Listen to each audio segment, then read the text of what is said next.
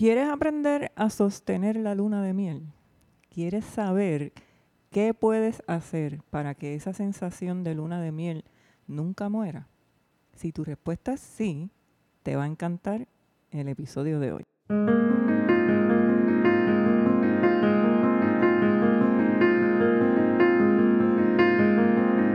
Yo soy Brenda Hopkins Miranda y esto es Vivir la Creatividad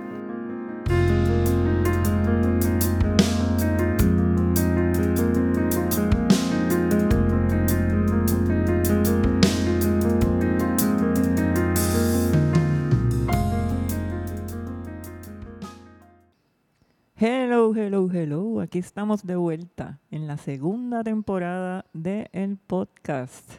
¿Y a qué yo me refiero con esto de sostener la luna de miel? ¿A qué yo me refiero con este tema con el que estoy abriendo esta segunda temporada?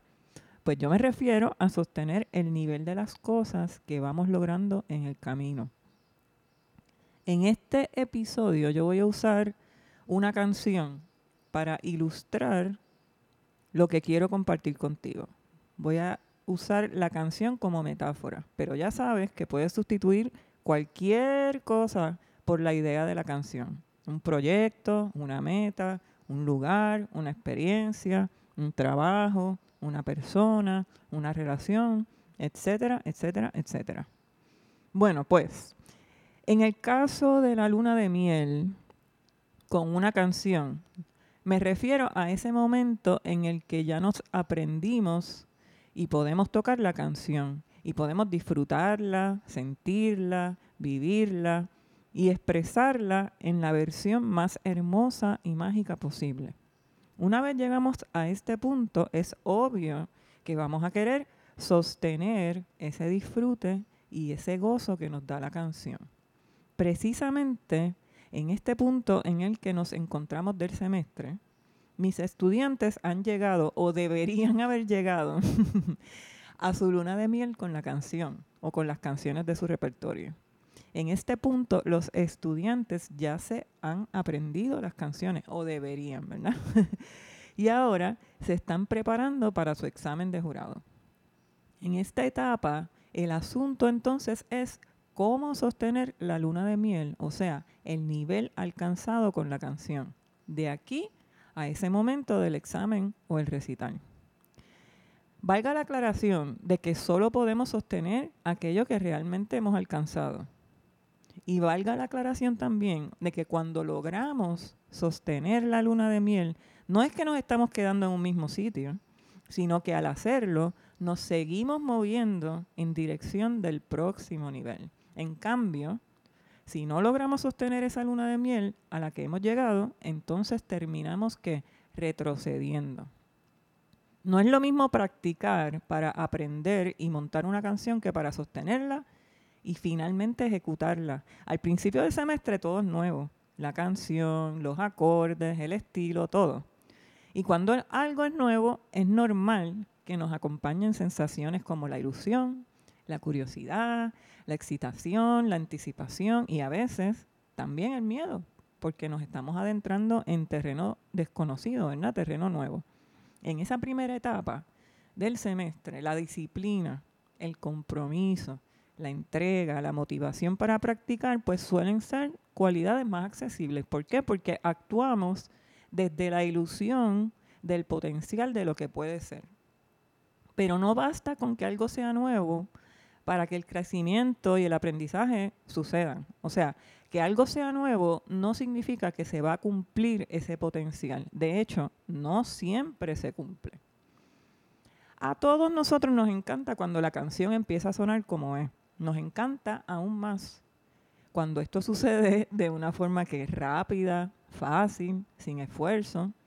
Y como resulta más agradable escuchar esa versión final de la canción que la versión en proceso de, pues a veces tenemos prisa y empezamos a saltar algunos pasos del proceso. Y cuando saltamos pasos del proceso, no nos damos cuenta de que lo que conseguimos es que en vez de acercarnos más a la versión final, nos alejamos de esa versión final. Yo conozco estudiantes que viven bajo los efectos del autoengaño Y ese autoengaño está motivado por una prisa, por la prisa. Uno de los tipos de, autoengaño más comunes es cuando vienen a clase y me dicen, profe, ya me la sé hasta aquí. Entonces, van a tocar la parte que dicen que ya se saben y de camino se tropiezan o se detienen como 10 o 15 veces hasta llegar supuestamente a ese lugar donde me dijeron que ya se la sabían.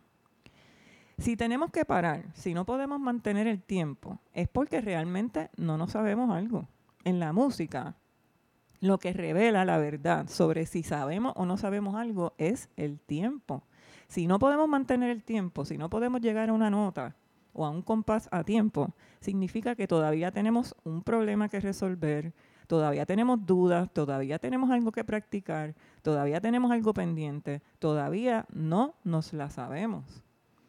Yo siempre le digo a mis estudiantes que yo prefiero que me traigan cuatro compases a tiempo a que traten de tocar una página completa y en el camino estén parando cada uno o dos compases. O peor aún, cada dos notas.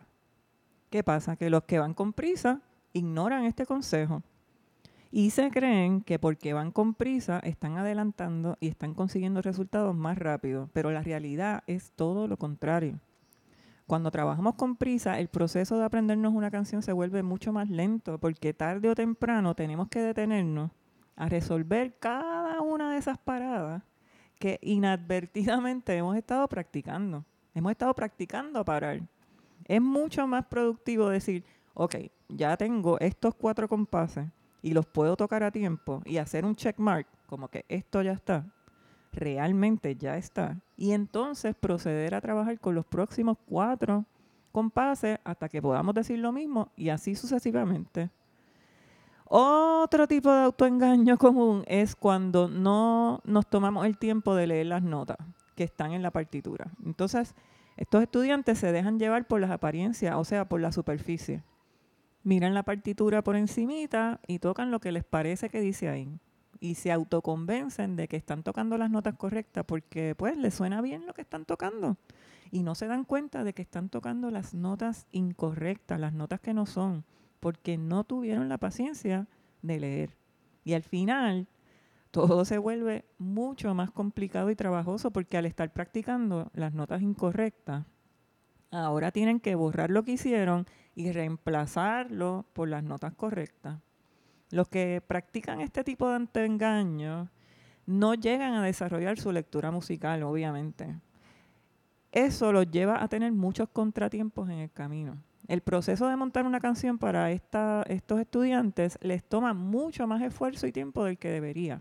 Y no se dan cuenta de que si invirtieran su tiempo ahora en aprender a leer las notas, van a recibir una súper recompensa. Aprender a leer va a ser posible que les lleguen más y mejores oportunidades porque, por ejemplo, van a poder tocar canciones a primera vista. Y muchas veces cuando tú estás empezando, los primeros guisos, como decimos, tú vas a tener que leer a primera vista porque tú te colaste ahí porque estás sustituyendo a alguien. Y usualmente no vas a tener break de ensayar ni prepararte porque las cosas llegan y tú tienes que estar ready. Otro tipo de autoengaño común tiene que ver con la digitación. Cuando la partitura tiene la digitación escrita es porque, mira, ya alguien identificó la mejor manera para tocar las notas para que todo suene como tiene que sonar. Un estudiante que tiene prisa prefiere no hacerle caso a la digitación y usar los dedos que se le ocurran en el momento. Lo que pasa es que más adelante, cuando tratan de tocar la canción al tiempo que es, sus dedos comienzan a tropezar y salen todo tipo de errores a la superficie. En la mayoría de los casos, los dedos que a uno se le ocurren al momento no son los más convenientes para tocar una frase. Y lograr que la frase suene clara, limpia, precisa, expresiva. Así que aprenderse una, una canción con la digitación incorrecta y luego tratar de cambiarla es un proceso súper cuesta arriba porque nuestras manos tienen una memoria física y esa memoria física es bien difícil de borrar. Podemos autoengañarnos y autoconvencernos al punto de crear la falsa idea de que hemos logrado alcanzar un nivel de calidad, cuando no es así. Más que autoengaño, yo le llamaría esto un autosabotaje, por el cual lamentablemente terminamos pagando un precio muy alto. aun si lo que hacemos empieza a sonar bastante parecido a esa versión final de la canción a la que aspiramos, hemos pasado por alto tantos y tantos detalles en el camino que tarde o temprano el autoengaño nos va a explotar en la cara. Inevitablemente vamos a terminar enfrentando las consecuencias de nuestro autoengaño. Inevitablemente vamos a terminar chocando con un obstáculo mira que va a ser imposible de superar. ¿Y por qué yo digo que es imposible de superar? Porque la base nunca estuvo ahí, nunca existió, nunca fue real. Y podemos tratar de forzar la cosa, pero tarde o temprano la canción te digo que va a implosionar. Lo más terrible de todo es que cuando nos empeñamos en seguir y seguir forzando las cosas, nos arriesgamos a que la implosión de la canción sea de una manera súper dramática y dolorosa, como por ejemplo que nos suceda en el concierto, en el jurado o en el recital. El momento en el que chocamos con ese obstáculo es lo que yo llamo llegar a una encrucijada. O sea, es un momento en el que tenemos que decidir cuál es la ruta que vamos a seguir podemos escoger ir por la ruta que nos lleva a convertirnos francamente en un músico mediocre.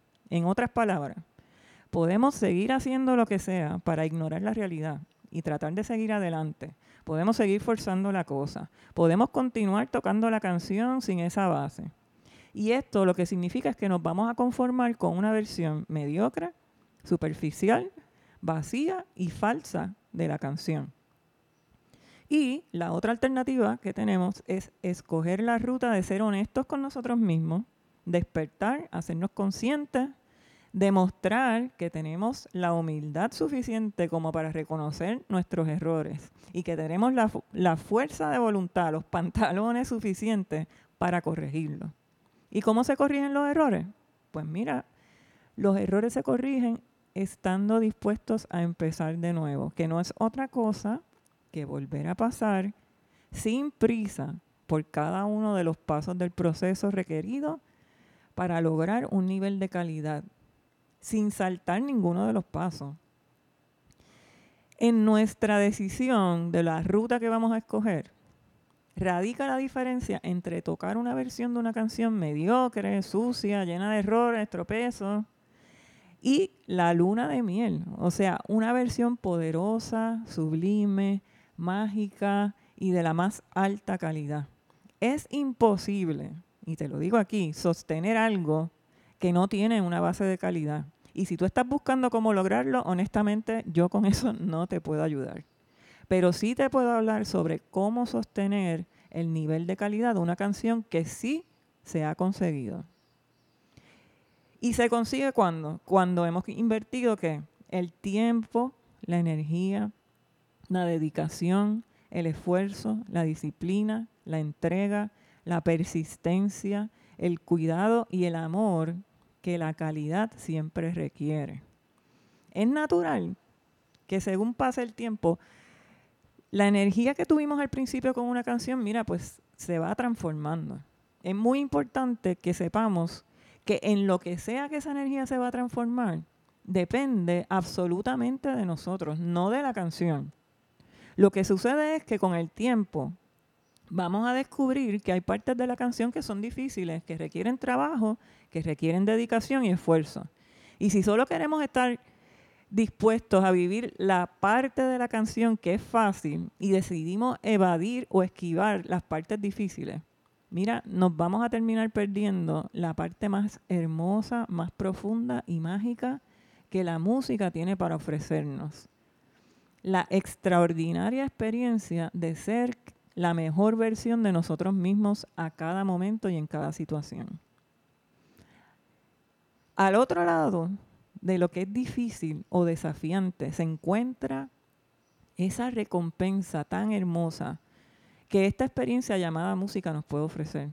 El persistir hasta cruzar al otro lado de aquello que es retante para nosotros es lo único lo único que nos mantiene en constante crecimiento, evolución, expansión y ascensión. Yo estoy convencida de que en la música y en la vida no hay nada más maravilloso que la sensación de que estamos continuamente expandiéndonos y ascendiendo. El estancamiento, tarde o temprano, va a producir aburrimiento, vacío, insatisfacción y frustración. El estancamiento es lo opuesto de la magia. El estancamiento es lo más cercano a la muerte que se puede estar en esta vida. Ahora bien, es importante prevenir que nuestra aversión al estancamiento nos lleve a cometer el gran error de pensar que tenemos que practicar algo nuevo y diferente todo el tiempo para mantener la luna de miel, porque de eso no es que se trata. Continuar expandiéndonos no se trata de que toquemos una canción un ratito y luego otra y luego otra y luego otra. Todo lo contrario, la verdadera expansión no está en lo nuevo. La verdadera expansión está en continuar profundizando y moviéndonos hacia la máxima manifestación de la canción. Porque es ahí, en esa dirección, que encontraremos la máxima manifestación de nosotros mismos a cada momento de nuestro camino. La luna de miel con una canción no tiene que terminar. De hecho, es imposible que termine, porque en esta vida, mientras estemos vivos, y valga la redundancia, no hay nada que pueda estar realmente terminado. Las canciones, la música, los lugares, los proyectos, las personas, las experiencias, nunca, nunca, nunca están terminadas o completadas. Así que una luna de miel no termina porque algo supuestamente está terminado termina precisamente porque cometemos el error de pensar que lo está. Cuando pensamos que ya sabemos todo sobre algo, olvidamos una gran verdad, que todo, absolutamente todo, está en constante movimiento, evolución y transformación. La canción no es la misma hoy que la que fue ayer, ni, que, ni la que será mañana. No puede serlo. La experiencia no es la misma hoy que la que fue ayer ni la que será mañana. No puede serlo. El lugar no es el mismo que el que fue ayer o el que será mañana. La persona no es la misma hoy que la que fue ayer ni la que será mañana. No puede serlo. Es cuando reconocemos e internalizamos esta verdad que se vuelve posible la experiencia de tener una luna de miel eterna con cualquier cosa se vuelve posible porque todos nuestros días son en esencia un nuevo empezar, un nuevo comienzo, una nueva aventura y un nuevo descubrimiento. Tocar una canción como si fuera la primera vez que la tocamos es el ingrediente que nos mantiene viviendo en un estado de luna de miel eterno con ella. Por el contrario, en el mismo instante en que empezamos a pensar que ya lo sabemos todo, la canción empieza a morir dentro de nosotros. Pero en realidad no es la canción la que muere, somos nosotros los que empezamos a morir y como consecuencia la canción empieza a sonar fría, mecánica, superficial, predecible, aburrida, vacía y sin vida. La culpa de esto nunca la tiene la canción. Se trata de la manera en que escogemos relacionarnos con ella. En este punto de semestre los estudiantes llevan suficiente tiempo practicando una canción como para creer que ya se la saben.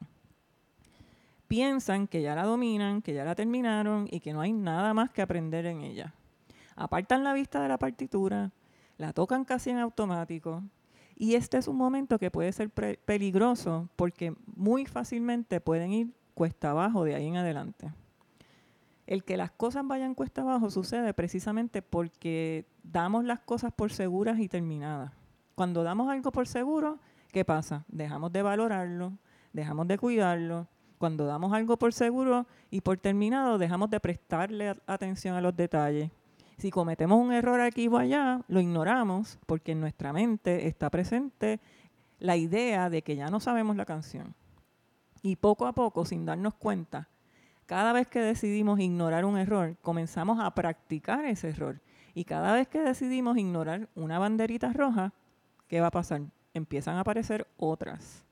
Y de repente un día tratan de tocar la canción que se supone que ya se sabían y suena como si nunca la hubieran practicado y se quedan en shock. Les toma por sorpresa la temible implosión de la canción.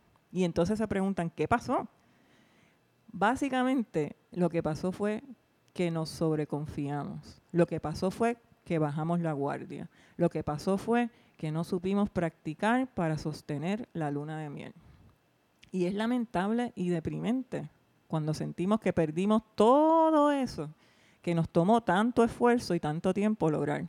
Una cosa es practicar una canción para montarla y otra cosa es practicarla para sostenerla. Pues ¿cómo se sostiene la luna de miel? Quizás no te va a agradar que te diga que para sostener la luna de miel de una canción tenemos que estar dispuestos a volver atrás, a volver al principio, a volver a la base y sobre todo a reconocer que la verdad es que no sabemos nada de nada. Tenemos que practicarla como si nunca la hubiéramos practicado. Tenemos que volver a mirar con atención cada detalle de la partitura, las notas, la digitación, el ritmo, las dinámicas. Tenemos que volver a practicarla con manos separadas.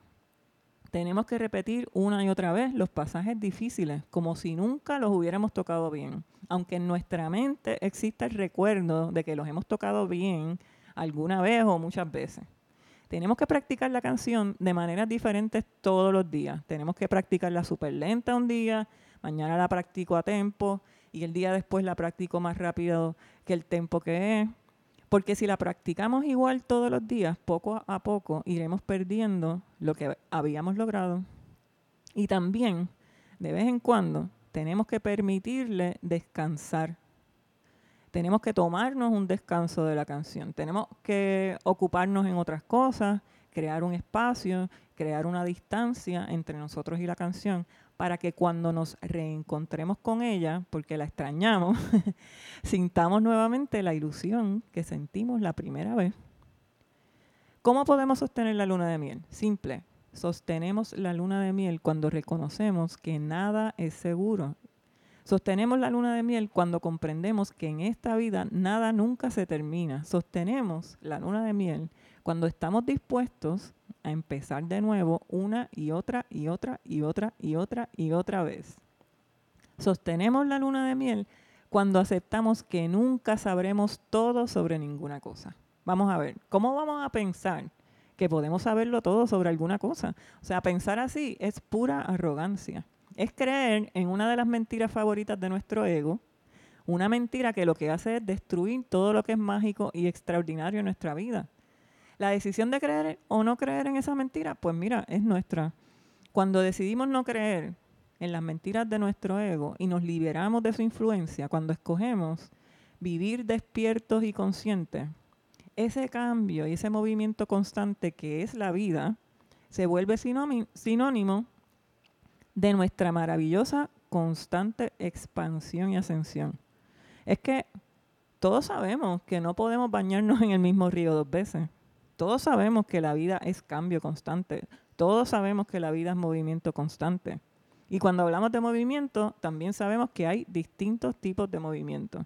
Movimiento hacia adelante, movimiento hacia atrás, movimiento hacia un lado, movimiento hacia el otro, movimiento circular, movimiento en zigzag, etcétera, etcétera. Ahora bien, cuando yo uso la palabra encrucijada, me estoy refiriendo a esos momentos en los que la única opción de movimiento es o para ascender o para descender. ¿Por qué? Porque se está dando un cambio, una transformación, un salto significativo. Una cosa es estar en movimiento constante sobre una superficie plana. Y en la vida hay procesos, hay temporadas, unas más largas que otras, en lo que todo fluye fácil, que estamos en esa superficie plana. Pero otra cosa muy diferente es cuando llegamos a la encrucijada. Es inevitable que tarde o temprano van a llegar esos momentos de encrucijada. Yo diría que no solo son inevitables, yo diría que para esos momentos fue que vinimos a esta existencia. Quizás te estés preguntando si existe la opción de no moverte, de quedarte quieto o quieta.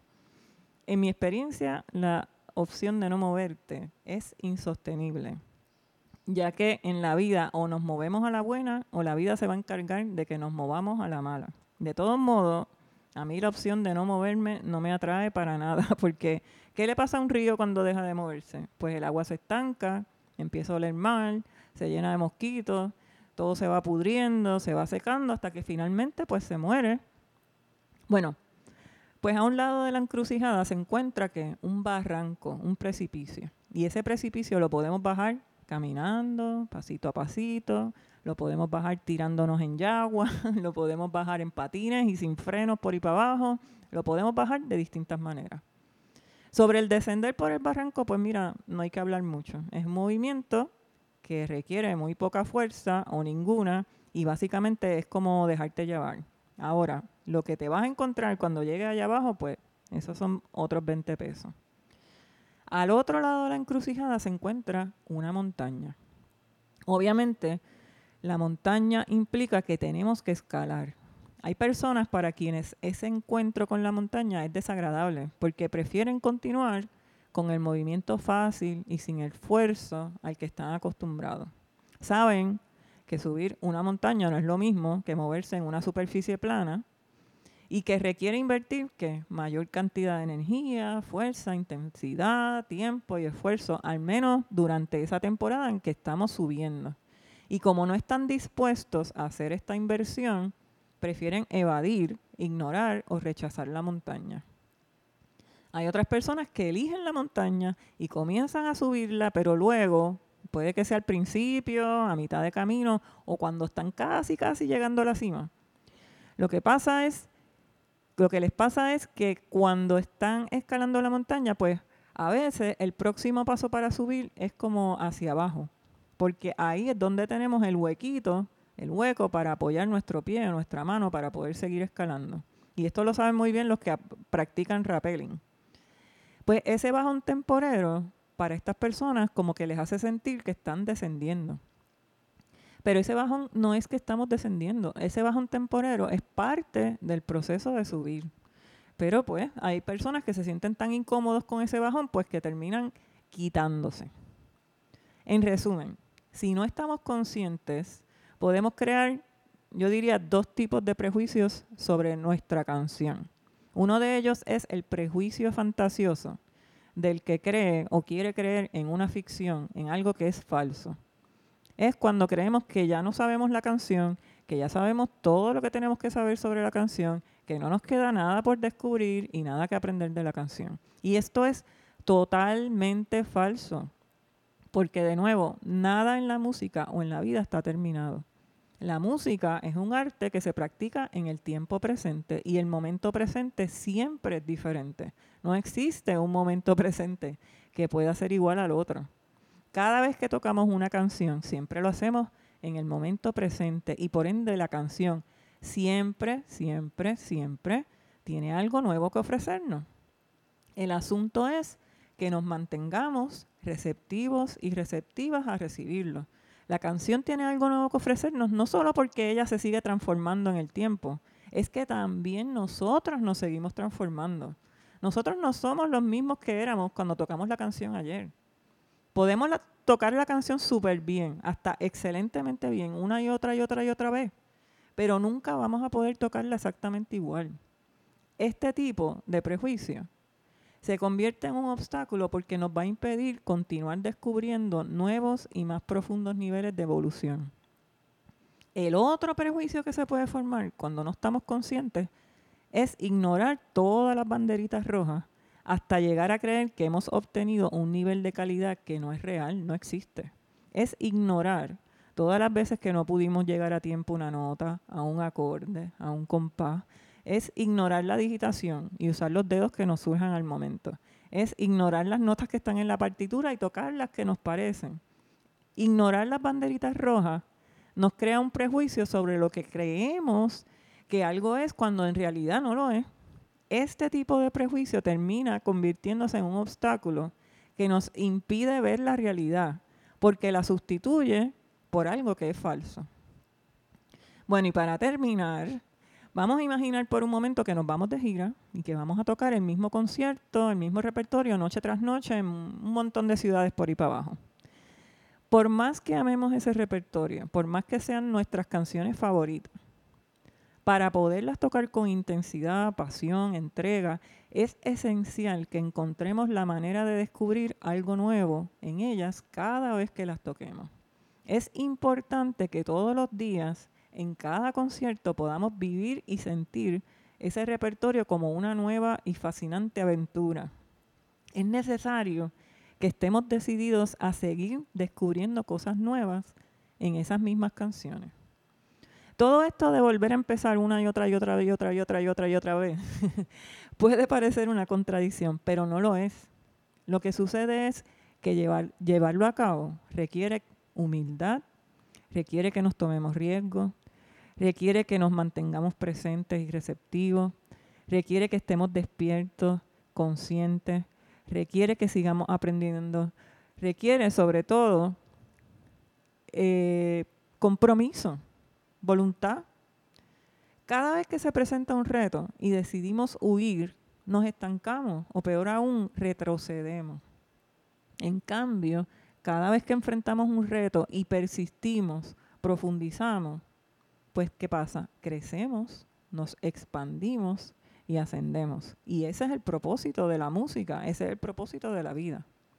Una vida estancada es una vida en la que la magia de la luna de miel no es posible. Si aspiramos a vivir en una eterna luna de miel, es indispensable que no cometamos el error de pensar que ya lo sabemos todo. La experiencia me ha enseñado a mí que cuando sentimos que hemos alcanzado un alto nivel de calidad, ahí es justo cuando empieza la mejor parte de la aventura. Justo ahí es que nos encontramos ante un mundo que muy pocas personas llegan a conocer en esta vida. Justo ahí es que tenemos la oportunidad de profundizar, de ir más allá de lo obvio, de ir más allá de lo común, de ir más allá de lo conocido, para llegar a lo que realmente es extraordinario. Y es cuando llegamos a lo extraordinario que llegamos a conocer la máxima versión de la persona que vinimos a ser en esta existencia. Y es justo ahí que la magia se convierte en nuestra compañera de viaje permanente. Y es justo ahí que la luna de miel se vuelve eterna. Y eso es lo que yo llamo vivir la creatividad.